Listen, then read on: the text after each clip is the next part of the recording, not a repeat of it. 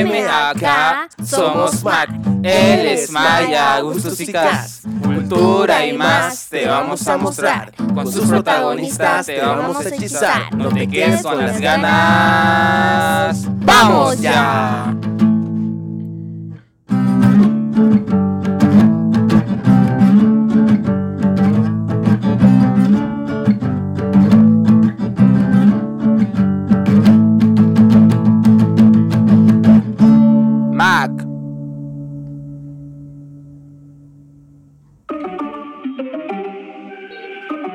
Hola, hola muchachos, mi nombre es Augusto y le doy la bienvenida a nuestra amadísima audiencia, nuestro nuevo podcast y con un invitado que es muy especial.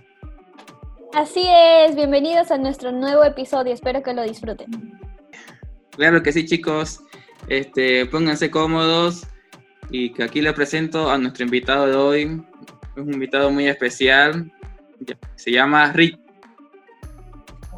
Excelente, hermano. Este, aquí disfrutando de la cuarentena y, compartiendo con ustedes un poco. Hoy hablaremos de un arte urbano. Su historia moderna se remonta a los años 60 en la ciudad de Nueva York. Este es el arte del graffiti. Eh, bueno, generalmente asociamos al graffiti con solamente tipografía, pero ahora ya se están combinando tipografía más eh, dibujos de caricaturas o de personas o de cualquier objeto para crear una composición más compleja. Incluso sabemos que hace harto en los murales se hacían murales, pero ahora actualmente ya se están combinando estos dos estilos de dibujo libre, el graffiti y el mural para crear composiciones más, más geniales y grandes, ¿no? Yo puedo agregar justamente lo que decías vos, Cas, que hay diferentes tipos de letra, que son diferentes tipos de letra, de, de modelos, pero también he visto que se aplican mucho lo que es los dibujos, los Sí. diferentes diseños de dibujo. No sabía si la verdad tenía algún, eh, como algún tipo de modelo que se podría decir en sí, eh, definir. Yo creo que nuestro amigo Rip nos podría explicar un poco más a profundidad de ese tema, ¿no? Bueno, en el arte del graffiti nosotros utilizamos lo que son los caracteres, son caricaturas, decimos caracteres, este, no sé, es lo que, por ejemplo, ahora ya utilizan mucho el tema de eh, las temáticas, digamos. Y nos dicen tiene que tener sí o sí un carácter y letra. Siempre nos han dicho carácter, letra, carácter, letra para ordenarnos. Tenemos aquí igual otro que, digamos, están las letras ordenadas, estructuradas y encima viene un carácter. digamos. Puede ser la intervención de un artista solo que es completo o puede ser un artista que solo se dedica a hacer letras y encima ya puede estar el carácter y hay algunos que ya se basan y llegan a otro nivel, se basan mucho en el realismo y el ultra realismo. Y eso, esa parte me encanta a mí porque es mucho tiempo de trabajo para empezar. Y la verdad es que yo, para mí es una meta llegar a eso. Claro, concuerdo con Rick. Este, el graffiti mezcla la, la forma de, de dibujo con letra y hay una como sin número de, de letras. Yo conocí a una, podría decir que es grafitera, pero de letra, que es que, y yo tengo como que su, tengo su, su arte en una hoja, me escribió mi nombre y es como que la, la M se llega a diferenciar y de ahí las otras letras es como que si no te das tu tiempo, o sea, no, no le vas a entender. Wow. Me imagino, ¿no? Es que Sí. Qué, qué excelente. Y eh, además de combinar el realismo, también otros artistas eh, pueden explayarse con su propio estilo, ¿no? Que es lo que hemos visto en alguno de tus trabajos. Sí, por ejemplo, este, mi estilo mío, más que todo es las letras. Me encantan las letras para mí. Siempre he hecho letras desde chico y la verdad es que es un universo entero estar en las letras, porque inventas algo y ya todo el mundo le saca este, el mejorado o lo deforma y crea otro tipo de letra y, es- y así va. Este, tengo amigos que, que tienen un estilo que es el white, el white style, que la verdad es que todo el mundo dice no se entiende, pero es un estilo salvaje, sí. Mm. Y este, por ejemplo, me lo hizo un amigo que es de Alemania, que la verdad nadie le puede entender. pero, ahí, pero, pero ahí dice RIP. Yo sí le entiendo, digamos, porque la verdad es que es una unión de, de letra, fecha, burbujas y diferentes colores, ¿no? Que eso depende del artista. Y aquí hay uno que se entiende mejor, hecho a base del mismo artista, solo que te dice ARC, digamos. Y ya, por ejemplo, él, él, él solo se dedica a hacer letras. Y es un capo, es un alemán que su nombre es Jacob. Sí, te das cuenta, el primer dibujo que mostraste, o sea, si lo ves detenidamente, sí, si lo, ves detenidamente sí se, sí se lee, pero si lo ves así al apurado no vas a entender nada. Claro, este por ejemplo de acá yo lo hice y tiene eh, una mezcla de estilo. Que dice Nico, el último tiene una tipografía, digamos, ¿no? Que tiene colores, sombra y todo lo demás. Igual está de acá, pero es, este, es son estilos graffiti, digamos. Esto es como un wild style, pero más, más sólido y encima tiene como que un carácter pequeño y acá unas letras en 3D de, de, DSK, digamos, que fue la dedicatoria a un amigo mío de aquí que se dedica a hacer caracteres muy bueno, Nico. Me imagino que sí. A los que, bueno, como este es un podcast, a los que quieran ver el trabajo de Rip pueden visitar sus redes sociales en Facebook y en Instagram. Es un mundo el mundo, el graffiti, ¿no? Y por lo que veo también se basa mucho en la creatividad, tiene como un orden, un desorden, va de, un todo o de un nada hacia un todo. Y yo digo que para mí es algo muy que llena la vista. Y te podría preguntar, este, ¿qué estilos existen? Eh, bueno, la verdad es una infinidad de estilos, pero los voy a ir ordenando de a poco, ¿no? Este, hay, bueno, la mayoría se comienza por el tag, que es el nombre del artista, el seudónimo. Y va avanzando y se convierte en una bomba. Una bomba que son estilos de letras que son redondas, cuadradas. Por ejemplo, esta es la primera que yo hice hace años y todavía tengo la foto. Y es una bomba pequeña, simple, relleno, trazo y ya. A la rápida, lo máximo se tarda unos 10 minutos en eso porque viene la policía, ¿no?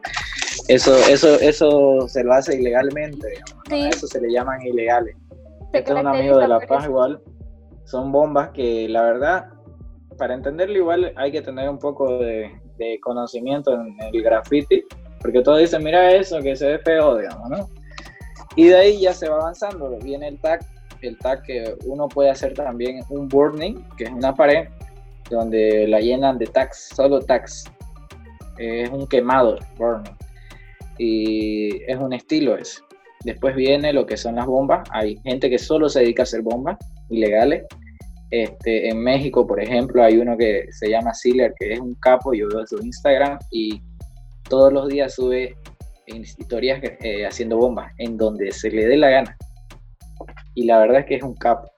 Y después de eso ya vienen lo que es este, ya las piezas, ¿no? Que son letras más este, planificadas, eh, se mezclan colores y con más tiempo, ¿no? Con permiso, ya eso este, es dependiendo del artista. La pieza conlleva desde las letras hasta el carácter.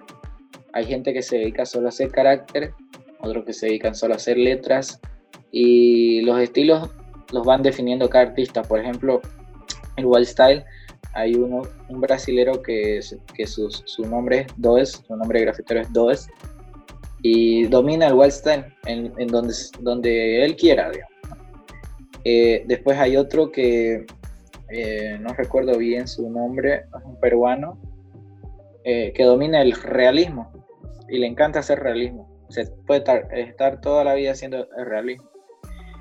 Y después Babu, que es un estilo libre, que le mete mandala, eh, le mete fondos de mares y cosas así. Y ese, el estilo libre de Babu, eh, él lo llevó a que Vans, la marca Vans de zapatos, lo auspicie y tres galerías de artes allá en Brasil. Es un capo, yo Oh. quisiera ser como él. Y aquí, por ejemplo, yo tengo el estilo 3D, que es una era en 3D, que igual la gente que se dedica a hacer 3D es mucho tiempo. Aquí viene lo que es el tag, que solo es una marca con, el, con la letra E. Este es un estilo de bomba chicana y este es el lettering.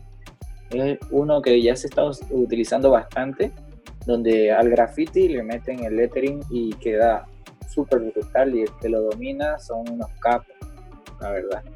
Y ya en, esta, en este, bueno, esto fue un concurso, yo traté de, de que se notara eso, ¿no? Los estilos del, del graffiti, ¿no? La- el 3D, el tag, la bomba y la pieza, ¿verdad? por así decirlo. Eso, Eh, ¿te, te puedo hacer una pregunta? claro. Este, ¿Cuánto vos tardás en, en dibujarlo así? en- en- ¿Se podría decir que es un borrador más o menos para, para plasmarlo o lo haces directo en la Sí. pared? Eh, la, la verdad es que para hacer, digamos, un- una pieza, eh, primero vas y analizas el muro o por último, ya vos tenés tu, tu tiempo, te tomas el tiempo de hacer el, el boceto, digamos, ¿no? Del, del- para la pieza. Así que, por ejemplo, este de aquí yo pu- pudiera hacer el, eh, un museo para mostrar el- los estilos que se pueden hacer, ¿no? Que hay en el graffiti. Este, pero algo más estructurado o más simple eh, sería esto, que es un tip- tipo bomba, pero ya viene más, mm, ¿cómo le puedo decir? Está bien estructurado, en donde dice sin límite, y ya eso lo, puede, lo puedo hacer stickers o cualquier cosa. Y ese, eso me toma, casi la mayoría de los bocetos es de a un día a dos, dependiendo de, de qué es lo que necesito plasmar en, en el diseño. Digamos. Si me piden, por ejemplo, la temática de fauna, tengo que empezar a buscar fauna, eh, investigar más que todo, ¿no? Y de ahí ya sacar una idea y decir, quiero hacer esto, quiero que, no sé, un mono tenga una flecha de, las de gomitas con las que juegan los niños y así, digamos, los artistas tienen que ir volando su creatividad y hacerlo en el papel o directamente ya los más capos lo tienen ya en la cabeza y directo al muro. ¿Cuánto has tardado en mm, grafitear un muro? ¿Cuánto lo, lo máximo que has tardado? Lo máximo que he tardado fue cuando pintamos el puente del quinto anillo del avance. Eh, ahí hemos tardado como tres días, tres días seguidos, porque se, se ocupaba lo que era la luz del sol y ya eh, después ya no se podía pintar. Y la verdad que fue un reto para mí porque yo solo fui de ayudante, digamos, o sea, con el grupo de arterias urbanas tenía que solo ir a ayudar. Y me dijeron, hay espacio, querés pintar, hay material, bueno, saqué, hice un boceto rápido y es donde dice es ley del cruceño la hospitalidad, que fue una de mis primeras piezas que, que están ahí. La verdad ahora yo la miro y veo que avancé desde ese tiempo hasta ahorita, mejoré, digamos, mis letras, la, la estructuración de las letras y todo eso. Como dices, es necesario para cualquier eh, para cualquier para cualquier composición tener referencias, ¿no? De lo que quieres hacer para poder crear así fácilmente un concepto y obviamente algunos tienen que empezar creando como su brainstorming de, llena de ideas y a partir de eso poder crear la pieza final, ¿no? Y como dices, otros rápidamente pueden bocetear algo o trabajarlo directamente a lo que trabajarlo surja, ¿no? directamente, sí. Por ejemplo, hay la mayoría de los artistas manejan su Black Book, es donde coleccionan eh, recuerdos de artistas de todo el mundo. Por ejemplo, eh, hace no mucho fue el Meeting of Style, eh, donde vinieron de todo el mundo y ahí fue donde conocí varias, varios artistas como Babu, está de Chile, había uno que le decían, este, no recuerdo bien, creo que era este, algo así como un chancho, era su nombre, de, grafitero. Estaba igual de aquí de, de Bolivia, invitaron a los más capos, digamos, ¿no? A Totis, a eh, Purisquiri, a varios que algunos no asistieron por debido a que también tienen cosas que hacer, pero ahí fue donde conocí a varios, ¿no? El Nacho, está la mayoría que eran de, la, de un, un grupo que se llamaba Los Room, este, y son capísimos, capísimos, digamos, en Cochabamba. Estaba el Rebook de Cochabamba, que él es mexicano, pero reside en Cochabamba hace mucho tiempo, y él igual es un máster. Y después hay otro que fue la escuela para varios de La Paz, que su nombre es José. Igual él me enseñó bastante y él ahorita da talleres de lettering, caligrafía, estatuador, pero él pues de cuando estuvo en su auge el graffiti en La Paz, él era uno de los que inició, ¿no? Y la mayoría que, conozco de La Paz, que, ya ahorita están en, en, los pesos pesados, este, son, dicen, él fue mi maestro, digamos, él me enseñó, él me decía, vamos a la calle, vamos a grafitear, vamos a hacer esto, tan, tan, y los organizaba y, y se metieron hasta el fondo y llegaron lejos, ¿no? Claro todo es con esfuerzo, ¿no? Y es un proceso para cualquier tipo de arte. Eh, contanos. Constancia. Exactamente.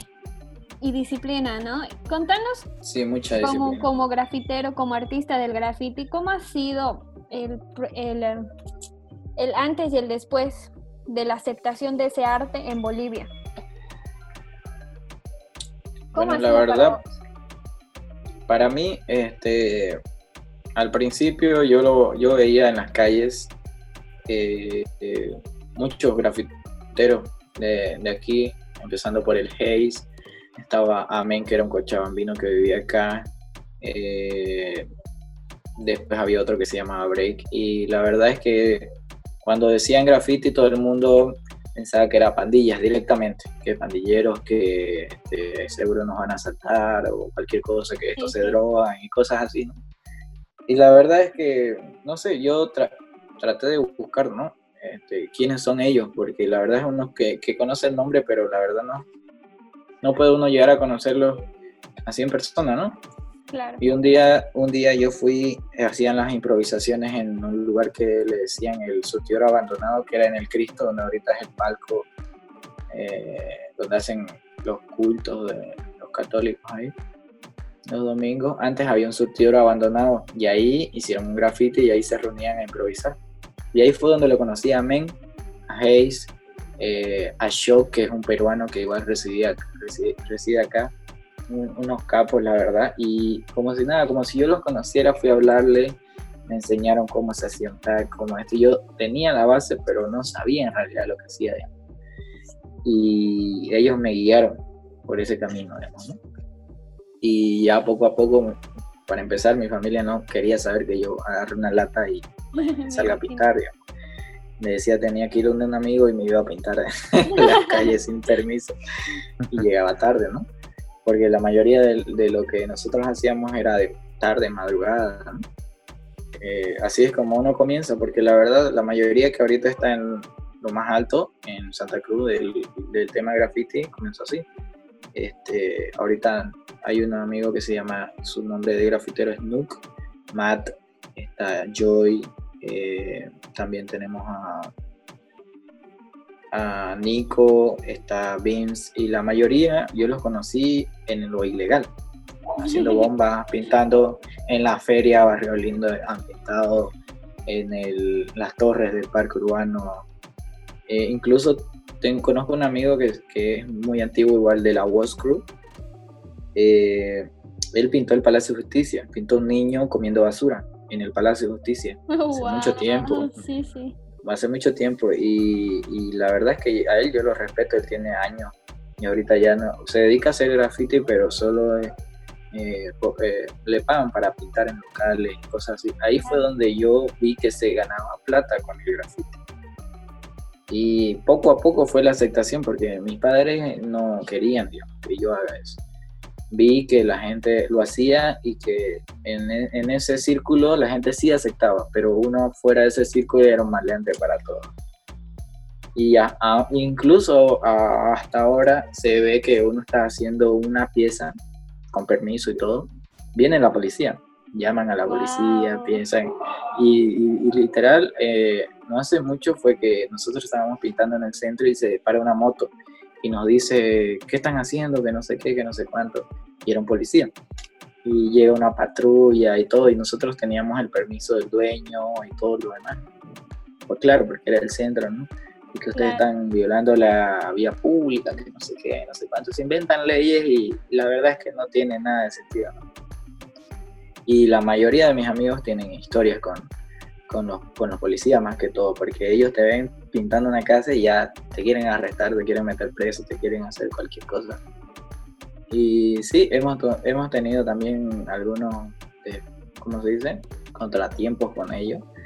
Una vez no- nos reunimos casi la mayoría de los grafiteros de Santa Cruz y nos fuimos a pintar al puente Tarumá, allá en el torno, sin permiso. Así, vamos, tenemos que tardar 15 minutos y la verdad es que cada uno se puso, se puso a pintar lo que le dio la gana y tardamos más.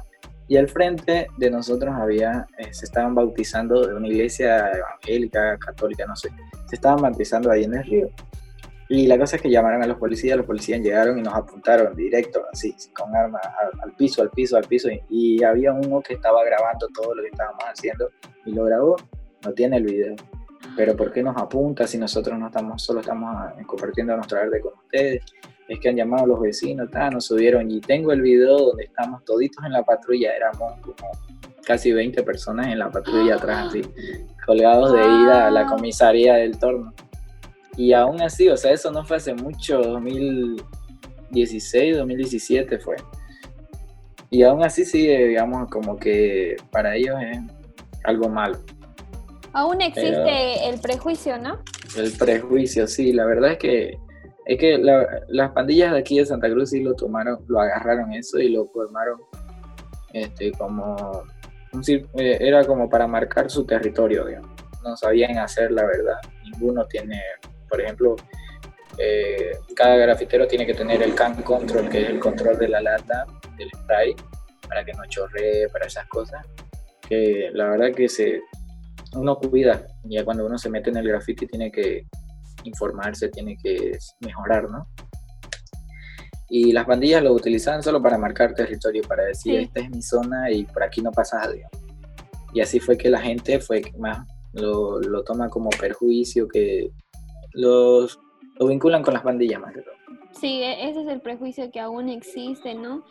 Pero poco a poco se está tratando Se está de... abriendo, ¿no? Sí, porque también no, hemos visto la evolución de los artistas que hacen graffiti, que hacen murales, ¿no?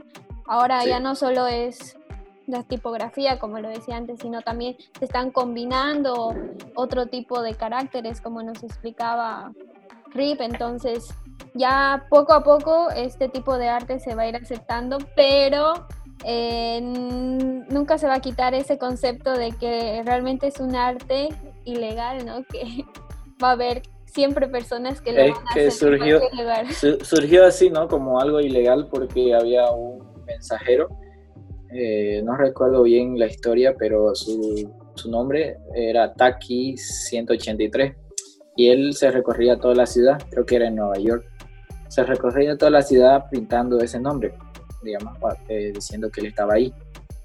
Y bueno, así fue que comenzó todo, ¿no? Cada quien tenía que hacer lo suyo y más que todo el graffiti en sí este, fue porque los barrios negros en Nueva York tenían que de alguna forma hacerse ver, digamos, ¿no? Y venían los trenes y ellos pintaban, y eso iba hasta la zona donde estaban los blancos y se veía, y los blancos adoptaron también esa cultura. Hicieron hacer graffiti, había grafiteros blancos, la mayoría, digamos, era de barrios bajos que hacían llegar su arte hasta allá, digamos, ¿no? Lo ilegal. Y es una evolución que pf, en- hay una película que lo cuenta todo. eh, se llama eh, Wall Train, Wall Train creo que se llama. Y ahí cuenta todo. La verdad es espectacular esa película. Sí, Incluso también se relacionaban con la música rap, hip hop y el break Sí. dance, ¿no? Y el breakdance, sí. Porque era como que la cultura y el boom de esa cultura fue que conllevó a que todo, la verdad es que se, se expandió por todo el mundo como un virus. digamos. Es que te das cuenta que ese arte es urbano, igual, lo- por eso van correlacionados todos, porque Sí, de la el, mano rap, el rap, lo que es el breakdance, son artes urbanos también.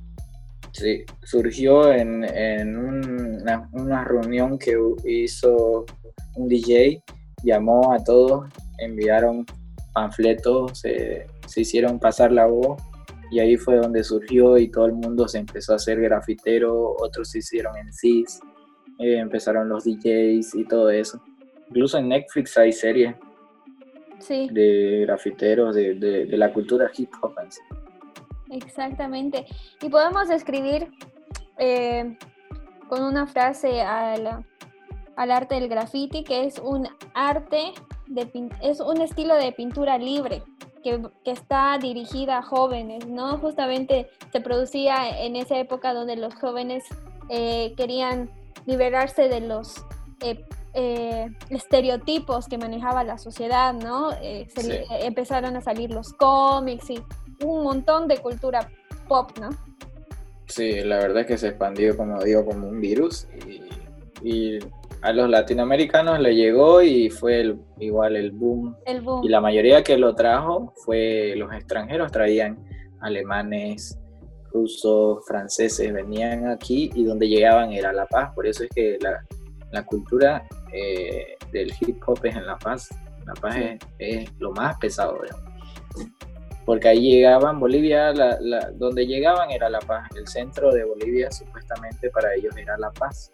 Llegaban ahí a conocer la cultura y ahí ellos compartían con varios artistas o, o tal vez este en ese tiempo eran pandilleros digamos, y les enseñaban y de ahí el graffiti lo sacó de las pandillas Claro. Eh, y, y cuentan varios por ejemplo Chulpa eh, que es un grafitero de aquí que está en Santa Cruz que es paseño igual aquí fue uno de los que inició el graffiti en Santa Cruz es un máster igual tiene un super nivel. La, la mayoría que yo hablo de graffiti siempre lo conoce a él, a Chul, Chul One, Chulpa, co- como le dicen en sí, y es un capo, la verdad. Y bueno, eso es lo interesante, ¿no? Del, del graffiti, que es un arte que ha podido evolucionar y como dices, que ha ayudado a muchas personas, ¿no? Que han iniciado eso en pandillas, a salir de, las pandillas y a empezar a crear, ¿no? A hacer más arte y más y evolucionar. Sí, la verdad es que tengo conocidos, la mayoría de los conocidos fue que lo conocieron en pandillas, ¿no? Que se dedicaban a hacer, como digo, el marcado de su zona y terminaron siendo buenos grafiteros, buenos, buenas personas. Para mí son buenas personas. Y llegaron a lejos, llegaron a ir hasta Brasil, a eventos internacionales donde ni ellos mismos pensaban que iban a llegar, ¿no? Incluso a mí me invitaron una vez a ir a Curitiba, Brasil, a participar de un evento muy grande, ya era su tercera, cuarta versión y por falta de, de plata fue que no pude ir. Pero la verdad es que me hubiera gustado porque se conoce mucha gente en esos eventos, se conocen muchos artistas y aprendes más que todo. Totalmente de acuerdo. Y bueno, como grafitero, como artista del grafite, ¿qué nos puedes contar en cuanto a experiencias malas y buenas? ¿Y qué puedes rescatar de, de las, de las que más te hayan marcado? Eh, bueno, voy a comenzar por las buenas. Fue porque conocí mucha gente que influyó harto en el tema de crecer como artista. Eh, y hasta ahorita me siguen apoyando. La verdad es que esas personas son, son amigos sin que uno le haya pedido ser un amigo, digamos. Están ahí y más allá de ser artista, te apoyan como persona, ¿no? Eh, y nos apoyamos en sí todos. Es como debería ser una cultura, ¿no? Y lo malo es que no, no, no lo acepte toda la gente. A mí no me gusta que me digan, por ejemplo, yo estoy estudiando arte y me digan, pero de eso no vas a vivir, digamos. Pero sin, sin, sin que ellos sepan, digamos, juzgan sin saber, este, de que por mural hay artistas que te cobran desde 10 mil dólares para arriba, digamos. Por ejemplo, hay un amigo que igual comenzó en el grafite, ahorita es tatuador, Will, Will Román, pintó la Casa del Canva, capísimo. Sí, es muy eh, bonita. Él cobra de- en dólares el metro cuadrado. Dólares. Y yo quedé, así, opa, yo cobro el material y 300 bolivianos más. Así le, le decía yo y me decía, no viejo, tenés que, que, si ya estás en un nivel, tenés que hacer que la gente valore tu trabajo. Vos valora tu trabajo y vas a ver que la gente te va a pagar. Vos sos bueno y tenés que meterle, me decía. Y yo sin pedirles consejos de esas cosas, ¿no? E- Eso fue lo malo, ¿no? Que la gente todavía no, no entiende el valor en sí de lo que es y lo que conlleva como cualquier disciplina, como cualquier arte, como cualquier este tipo de hobby, por así decirlo. Te lleva tiempo, te lleva estudio, te lleva, te lleva una parte de tu vida, ¿no? Más que todo eso, ¿no? Pero ganas experiencias maravillosas, ¿no? Con lo, me- con lo que me puedo quedar y recuperar, que es lo más hermoso, es este, la gente, por ejemplo, no te conoce a veces porque sos buena persona, este, sos por- porque sos buen artista Sí, y te, y, y te admira, te, te valora más que la persona que te conoce en realidad. digamos. Por ejemplo, tengo amigos en La Paz que yo llevo allá, mira, él es Rip, yo lo vi en Instagram y tiene estas cosas y hace este estilo y hacemos un boceto en mi, en mi Black Book y así, digamos. Te admiran sin que, sin que vos le, les mostres, digamos.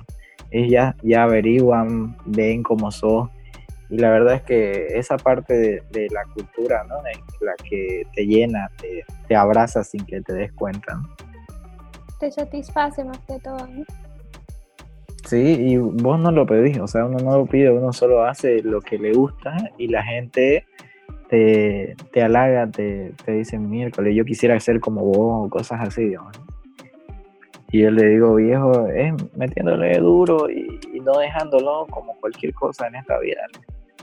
en- bueno, recordé lo que me estaba diciendo él sobre el, sobre el aerosol, mejor dicho. Eh, una experiencia que tuve que fue divertida, que no fue hace mucho. eh, estaba viviendo con mi papá un modelo, modelos en internet de decorativos para casa. Y ve que lo hacían, el sombreado hacían con, justamente con el aerosol. Y, y vos lo ves pues y se ve facilito, digamos, ¿no? Otra cosa es que cuando ya lo sé, ya, yo- no salió tan mal, pero no era el resultado que esperaba.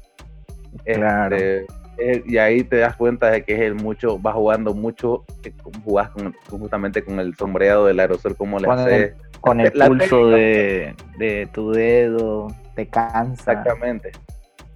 Exactamente. Y ahí ya te das cuenta que tenés un- te das una experiencia que ves que no es fácil. Cualquier arte tiene su tiempo de práctica y después su, eh, ¿cómo se podría decir? Su, El resultado, ¿no? su resultado, exactamente. Sabemos que al iniciar el arte del graffiti se lo hace generalmente en las noches, ¿no? Se va de noche, de madrugada, no de madrugada, eso de la una, dos de la mañana. Ves a gente ahí que está grafiteando, escribiendo firmas o incluso haciendo grafitis rápidos con stencil, ¿no? Con viñetas. ¿Alguna vez tú has tenido ese tipo de experiencias y como que te ha, te ha agarrado la policía o has tenido que escapar en medio, en medio trabajo y demás? Eh, sí, bueno, casi siempre se tiene esa persia que le decimos nosotros. Eh, eh, es como que constantemente te persigue la muerte, digamos, por así decirlo. Este, y sí, llegando a mi casa una vez de un evento, ya eran casi las 12 de la noche, y yo me venía casi todo el centro, lo tagué, y me venía así poniendo mi firma, eh, la firma de, de la cruz con la que estaba. Y justo antes de llegar, dos cuadras antes de llegar a mi casa, estaba así con el spray terminando, sacando el teléfono para sacarle una foto. Y por atrás una patrulla, ¡uh! miércoles, no me dio tiempo ni para correr. Y ahí me agarraron y me dijeron de qué pandilla era, que no sé qué, que no sé cuándo. Y yo, fuck. Y ni modo, tuve que subir y justo, justo me tocó con los peores, digamos. Así me llevaron a la exterminal, me tuvieron ahí en una celda hasta el otro día, a las 10 de la mañana, llegar sin teléfono porque los policías, cuando les da la gana, te quitan todo, te quitan todo. Si yo hubiera tenido plata ese momento, porque me tenían que pagar de un trabajo, y no me pagaron. Me quitaron el teléfono y quedé sin teléfono incomunicado, más bien que era un chino, digamos. Y, pero quedé sin teléfono, digamos, te lo quitan, o sea, te tratan como les da la gana, como si fueras un delincuente literal. O sea, no estás robando, no estás matando, pero para ellos pintar una pared que es un espacio eh, que es privado, digamos, ¿no? Este, propiedad privada para ellos eso es ilegal, ¿no? Es como están las leyes, digamos.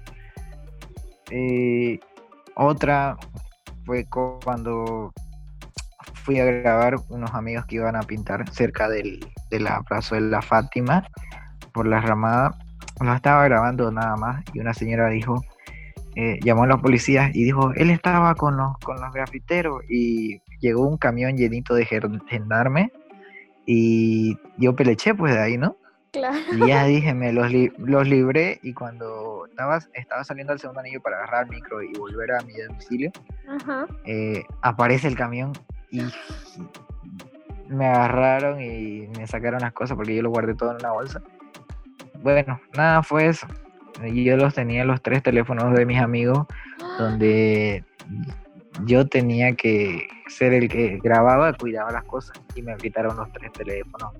Me golpearon en los gendarmes, me golpearon los de antimotines de la ramada y en la, y en la celda me golpearon igual. Y al otro día era mi cumpleaños y amanecí ahí, amanecí ahí y al otro día todo golpeado sin los teléfonos y mis amigos pensaban que yo los había vendido y que me desaparecí porque no tenía teléfono tampoco yo. Y que así que fue una experiencia que dije nunca más salgo, digamos, y ya el otro día ya estaba pintando en la calle. Otra vez. Sí. Eso, eso quiere decir que realmente amas lo que haces, ¿no? Y eso es lo que más importa. Sí. Uno corre riesgo, pero es donde aprende, ¿no? Tengo amigos que les, les puedo contar así, súper inédito. Tengo tres amigos que se, que se pusieron a grafitar el Hipermaxi de la Tres Pasos. Oh. De, del tercer anillo y me dijeron, vos grabanos. No fue ni 15 segundos que se pusieron a grafitear, porque no es que hay un, un muro así y hay un altar ahí, y abajo hay juegos, y arriba hay como que un... Ahí en esa pared se pusieron a pintar. Y los guardias que estaban ahí llamaron a la policía y llegó como si, como si supieran lo que pasara. Se subieron, había un andamio, se subieron hasta el techo del Hipermaxi y al ladito atrás, no es que hay un asilo, bajaron por otro andamio. Un amigo se quedó en el baño y la policía entró y lo, como, como las puertas no se abrían tanto, él quedó detrás de la puerta. Él se quedó ahí hasta el otro día. Y los otros dos amigos corrieron, saltaron la barda como sea. Y los llamé y le dijeron si estaban bien, qué pasó. Y me dijeron, sí, estamos bien, ya yo estaba cuidando al, a uno de ellos porque era menor de edad. Claro. Y le dije, viejo, andate a tu casa, no quiero que tengas problemas. Y fue adrenalina pura, si fue un segundo. Y todavía lo tienen en el video. Claro y que sí. pucha, la verdad que, te, que ellos ahorita son los mejores, yo digo, porque nadie ha hecho esas cosas, de arriesgarse para mostrar su arte. digamos. Claro que sí, como dice Rick, es un riesgo el graffiti o el arte, el stencil que se va a realizar. Yo también tuve como que una experiencia con chicos de, de arte igual. Estaban como que pegando cuadros estilo graffiti y como ahí se requiere mucho, mucha, muchas manos, mucho, mucha agilidad más que todo, ¿no? Porque te ve la gente y como dice Rick, llaman a la policía o dicen, ay, son pandilleros y no sé qué. Y uno agarraba el cartel, otro le ponía como que silicona o pegamento y así sucesivamente, otro lo pegaba, en total quedamos como que ocho manos y uno grababa. Siempre uno hay que grabar, ¿no? Sí. Y, y así nos, nos quedamos ese día creo que hasta las dos y mi madre me pregunta, ¿por qué llegaste tan tarde? Ah, tenía tarea. pillín, pillín. y todo lleva su riesgo, ¿no? Y también se conoce gente, como decía Rick, ese día que que íbamos tarde de la noche, todo en grupo, así, pegábamos y, y nos aparecía la gente, decía, vaya, que su trabajo es genial y no sé qué más, y te, te dan el aliento, gente que, que vos no conoces y, y Sí. va pasando por ahí.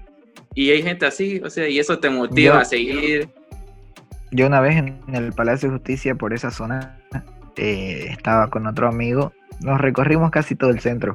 Llegamos a esa parte donde gente que duerme en los cajeros automáticos Sí. y había una pareja durmiendo ahí y nosotros estábamos pintando, yo así gastándome toda mi plata en latas y, y pintando, ¿no? Esa, esa vez fue genial porque tuvimos hasta las casi 5 de la mañana y nos, nos hicimos como 14 bombas, digamos, en toda la ciudad. Y algunas siguen por acá, ¿no? Y pasa un tipo que entregaba alimento a las personas que dormían en los cajeros. Y nos dice, bien hermano, este, me, me encanta su arte y así, digamos, y ni siquiera lo conocíamos, digamos. Este, sigan así, sigan adelante, que las policías no los atrapen, nos decía, se iba, digamos, y nos, nos regaló sándwich, digamos, y nosotros ahí ni lo conocíamos, digamos. Eso es lo bonito, ¿no? Que hay gente realmente que aprecia el arte del graffiti, el arte de pintar murales y esperamos que esto más adelante eh, pueda, pueda cambiar, ¿no?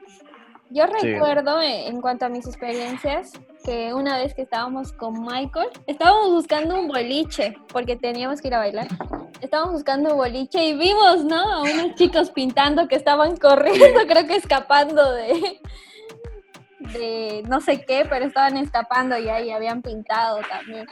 Y nosotros también tenemos una amiga que se llama Mequetrefe. Ella es artista, ella hace ilustraciones y también le está Una entrando. capísima. Sí, también le está Su entrando. al- novio jodido Diego, Sí, sí, jodido Diego. Ajá. del H por C, es el súper pesado, eh. Eh, Sí, y, y justamente ella, eh, sabemos que su logotipo es un, es un tajador, esos tajadores en Tajador, forma de sí. corazón.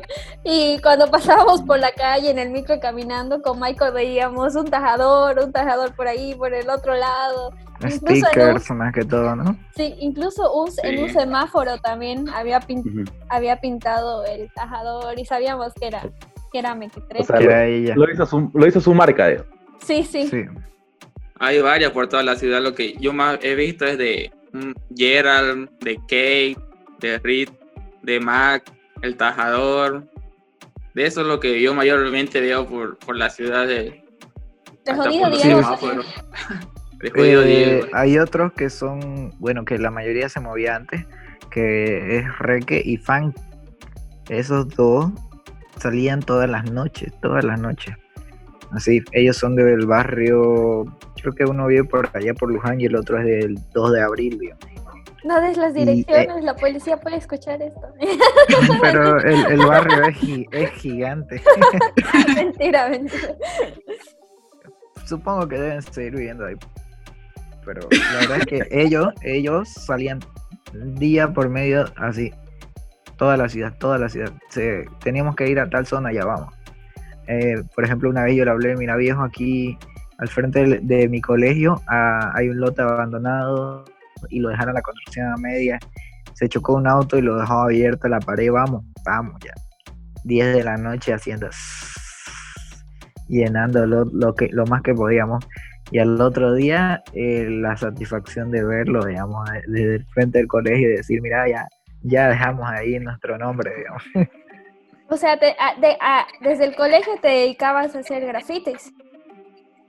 sí o sea yo lo yo lo veía como que pucha los de la mañana por ejemplo tenían un grupo que era los Pics y no pues yo yo siempre me vestía así como rapero me gustaba todo lo que era la música rap y todo eso y agarraba y rayaba las paredes me mandaban a la dirección no me importaba digamos no pero ahora digamos los profesores que me ven y dicen ¿y a qué te dedicas? Digamos, ah, hago murales y gano plata de eso. digamos.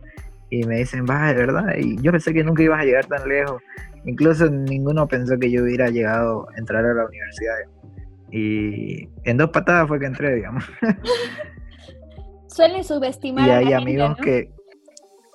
Sí, hay compañeros de colegio que yo tenía que. La verdad es que tenían un futuro prometedor y ahorita están de papás luchones, digamos. Sí. Sí, ¿Estás literal, la estudiando arte? ¿Estás estudiando arte? Sí, Wow, qué genial.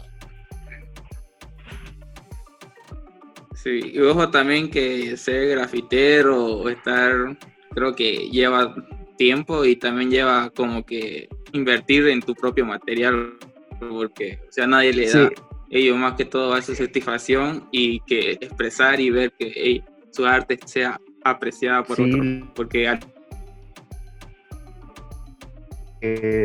vende sus cosas solo por comprarse latas y, y ir a pintar, digamos, ¿no? Hay gente que, por ejemplo, yo tengo un amigo que es el más antiguo de Cochabamba este, y vive cerca de mí, ya no se dedica al graffiti. Él me contó que se quedaban sin comer, literal, sin comer lo que les daban sus padres para la cena, para la universidad, para comprarse latas y se iban a pintar todo Cochabamba, así. Y me decía, viejo, esto conlleva mucho tiempo, la verdad es que a mí me súper llenó y ahorita estoy en un puesto donde yo puedo satisfacer todos mis gustos. La- no, no hace mucho llegó de Estados Unidos.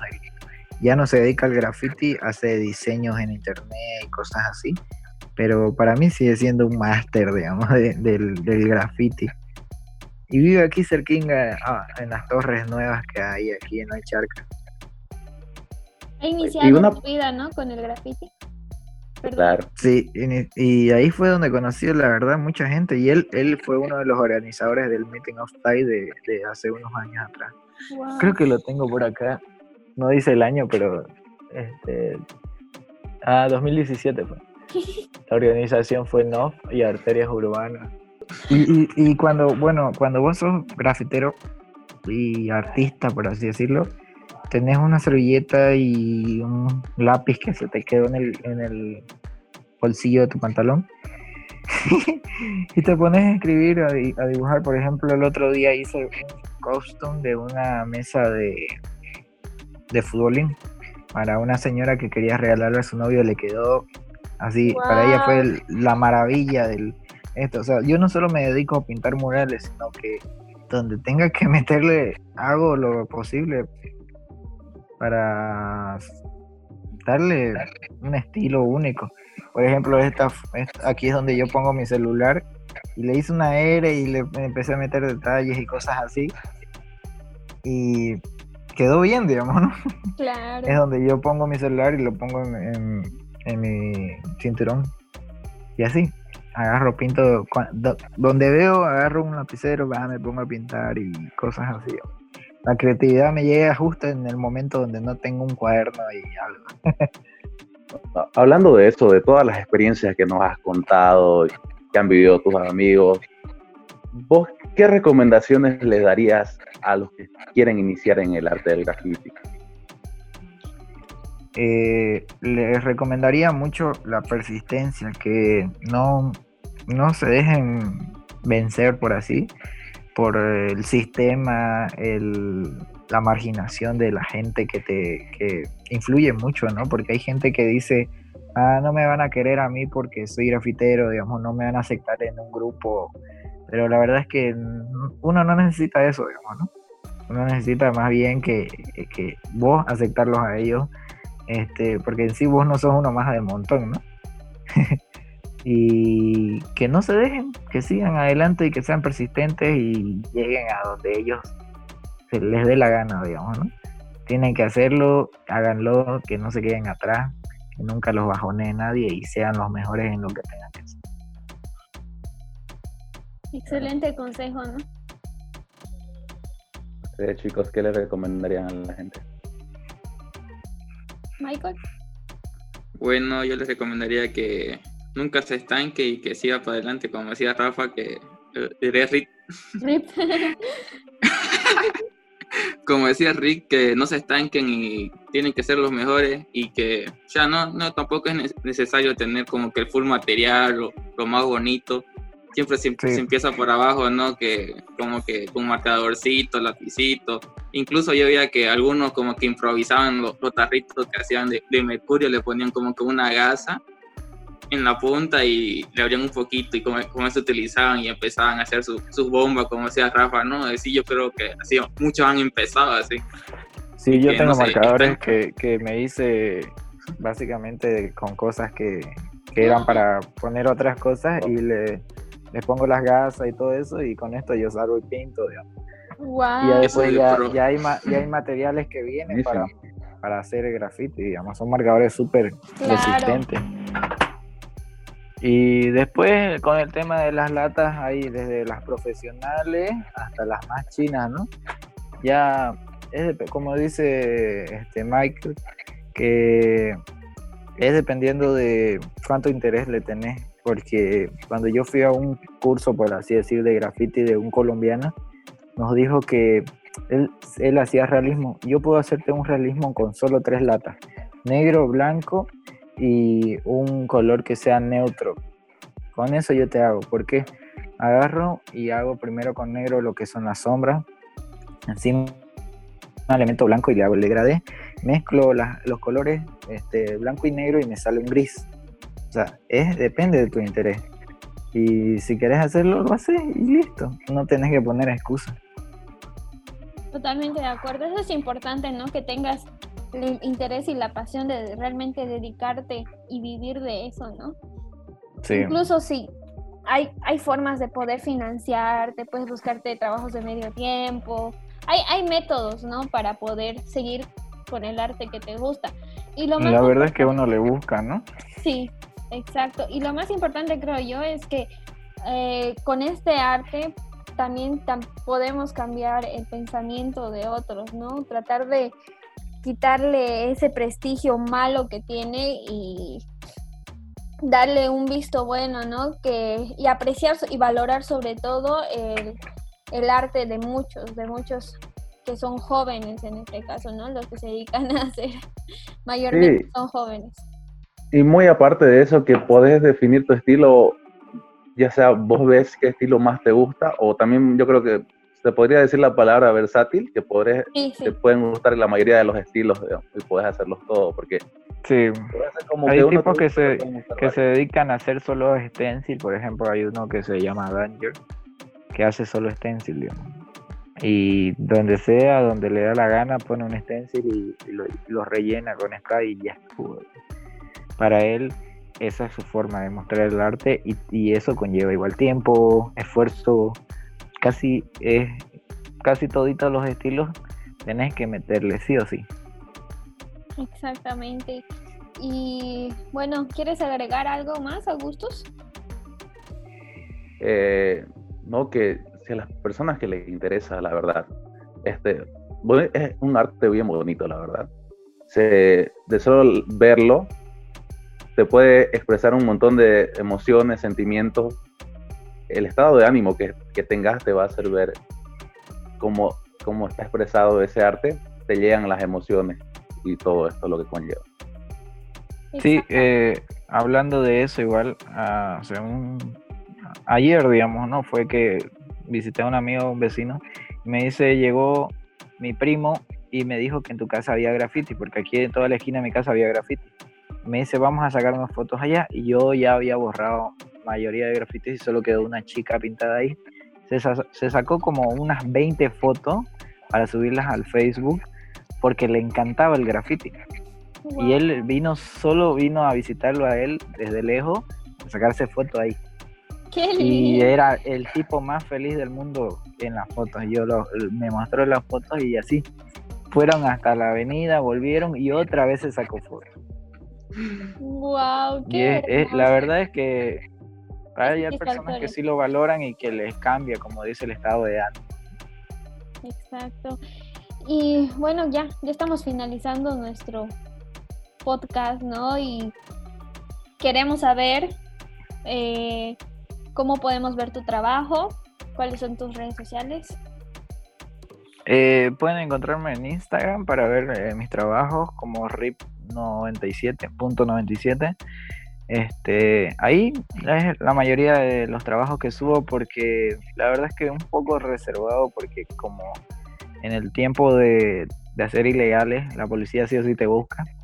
Sí, Eh, pero ahora ya como eh, mm, yo le yo sí puedo decir que eh, lo están aceptando de a poco. Este, ahí te buscan para los trabajos, así que en Instagram me pueden pillar y, y ahí síganme y van a ver mis trabajos. A Mac Olivia lo pueden encontrar en Facebook como Mac Olivia y en Instagram con el mismo nombre. En Twitter estamos como Mag barra Bo. Nos pueden pillar en YouTube, en Anchor y en Spotify como Mac Bolivia. Exactamente, queremos agradecerte, Ra- Rip, queremos agradecerte, Rip, por, por darte el tiempo para participar de nuestro podcast.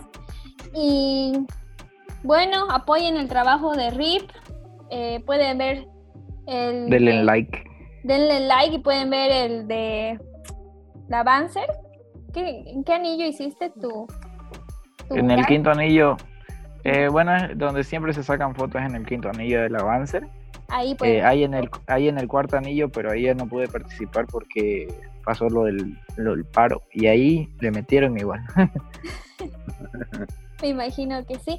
Y bueno, quisiera terminar con una frase que dice, eh, qué mejor que eh, en vez de apreciar paredes blancas, apreciemos arte en las paredes, ¿no?